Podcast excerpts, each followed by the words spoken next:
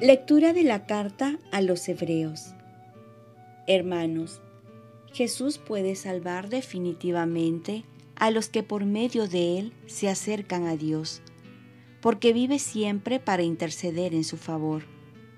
Y tal convenía que fuese nuestro sumo sacerdote, santo, inocente, sin mancha, separado de los pecadores y encumbrado sobre el cielo él no necesita ofrecer sacrificios cada día, como los sumos sacerdotes que ofrecían primero por los propios pecados, después por los del pueblo, porque lo hizo de una vez para siempre, ofreciéndose a sí mismo. En efecto, la ley hace a los hombres sumos sacerdotes llenos de debilidades. En cambio, las palabras del juramento, posterior a la ley, consagran al Hijo, perfecto para siempre. Esto es lo principal de todo lo que estamos diciendo. Tenemos un sumo sacerdote tal que está sentado a la derecha del trono de la majestad en los cielos y es ministro del santuario y de la tienda verdadera, construida por el Señor y no por hombre.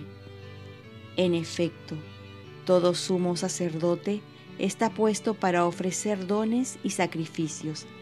De ahí la necesidad de que también Jesús tenga algo que ofrecer. Ahora bien, si estuviera en la tierra, no sería siquiera sacerdote, habiendo otros que ofrecen los dones según la ley.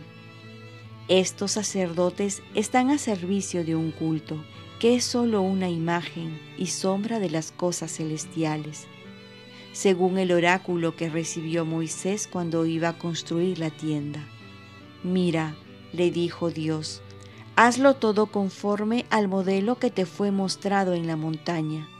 Pero ahora a Cristo le ha correspondido un ministerio tanto más excelente, cuanto mejor es la alianza de la que es mediador, una alianza basada en promesas mejores. Palabra de Dios. Salmo responsorial. En Dios confío y no temo.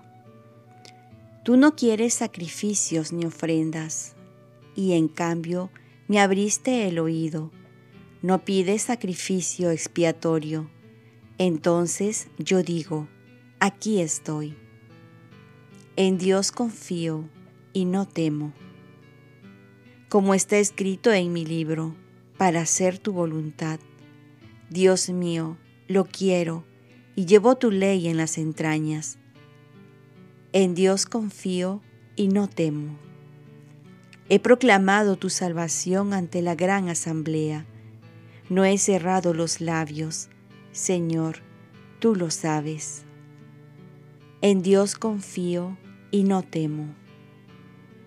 Alégrense y gocen contigo todos los que te buscan. Digan siempre, Grande es el Señor, los que desean tu salvación. En Dios confío y no temo. Lectura del Santo Evangelio según San Marcos. En aquel tiempo Jesús se retiró con sus discípulos a la orilla del mar, y lo siguió una gran muchedumbre de Galilea. Al enterarse de las cosas que hacía, acudía mucha gente de Judea, de Jerusalén y de Idumea, de la Transjordania, de las cercanías de Tiro y Sidón. Entonces encargó a sus discípulos que le prepararan una barca para que la multitud no lo apretujara.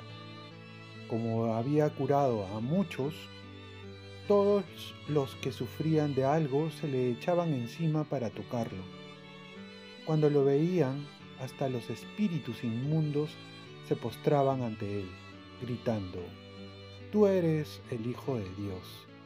Pero él les prohibía severamente que lo diesen a conocer. Palabra del Señor.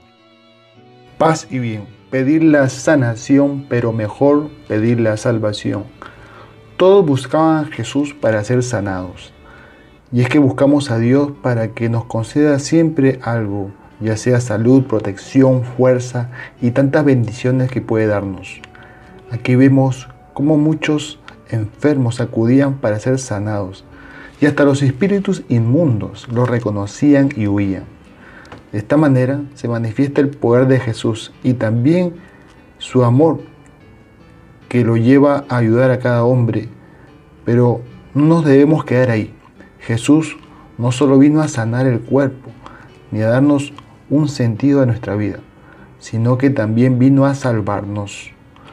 Muchos buscan a Jesús para ser sanados, pero no para ser salvados. Más que nuestra sanación, lo más grande e importante es nuestra salvación.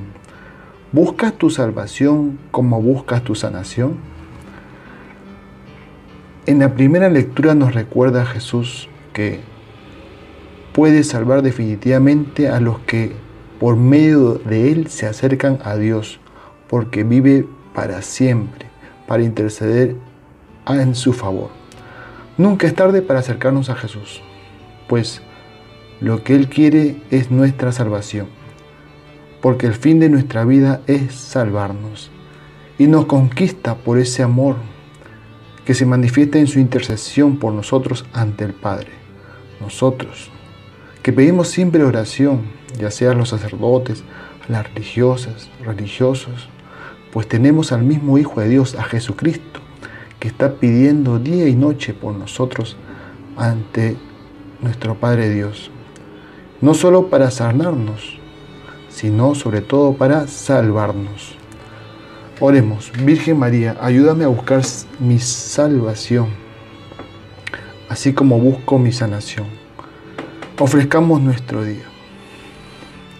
Dios Padre nuestro, yo te ofrezco toda mi jornada, mis oraciones, pensamientos, afectos, deseos, palabras, obras, alegrías y sufrimientos en unión con el corazón de tu Hijo Jesucristo, que siga ofreciéndose a ti en la Eucaristía para la salvación del mundo. Que el Espíritu Santo que guió a Jesús sea mi guía y mi fuerza en este día para ser testigo de tu amor con María, la Madre del Señor y de la Iglesia, te pido por las intenciones del Papa. Con San José Obrero, te encomiendo mi trabajo y mis actividades de hoy para que se haga en mí tu voluntad.